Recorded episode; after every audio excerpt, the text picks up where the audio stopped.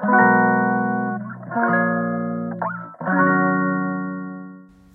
のラジオは当たり前の毎日をもっと楽しくをテーマに配信していくラジオです。こんにちはカナリアかなこです。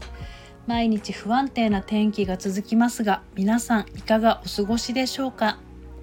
雨の日がいいなとか晴れの日がいいなとか思ってしまいますが天気を変えることは私にはできません。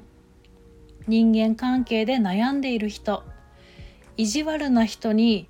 目をつけられて会えば嫌味を言われてしまう人。家族のこと夫婦のことの悩み。見ているとどうにか私が助けてあげたい。嫌なことを排除してあげたい。そんな思いも募りますがそんな私も人間関係や家族のことで悩んだことがたくさんあります。今日はその時に見つけた言葉のお話をします。それは世の中のことを3つに分けるです。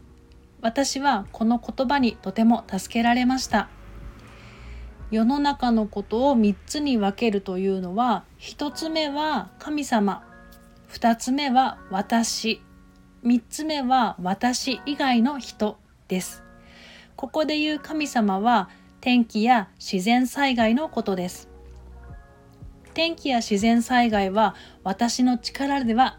変えられないのでここはお任せするしかないし私以外の人はその人が動かないと変わらないし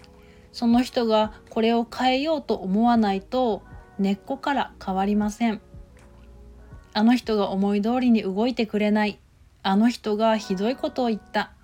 どうしてあの人はこうなんだろうと相手をどうにか変えようと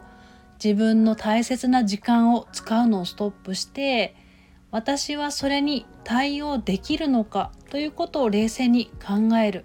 これをまずやります自分ができることとできないことを分けて考えると変えられないことはまあ仕方ないと悩む時間が少しね前向きになるかもしれません。とはいえどう頑張っても合わない人どう頑張ってもうまくいかない時は本当に辛いです。頑張ることも大切だしあの手この手で工夫したり自分には落ち度がなかったかとちゃんと自分とも向き合い反省改善もしますそれでもどうにもこうにもならない時は私はそのことに執着するのをやめてこれは進む道今いる環境を変えた方がいいんじゃないの？と神様からのメッセージだと受け止めます。私のことで言うとそう考えてカフェをオープンさせたい。自分のお店を持ちたいとずっと大好きなカフェで働いていましたがそのお仕事を辞めてその夢から離れて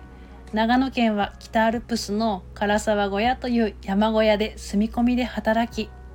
全く違う道である。ヨガの道に進んでみたらびっくりするぐらいトントンと物事が進んでいきました。本当に不思議です。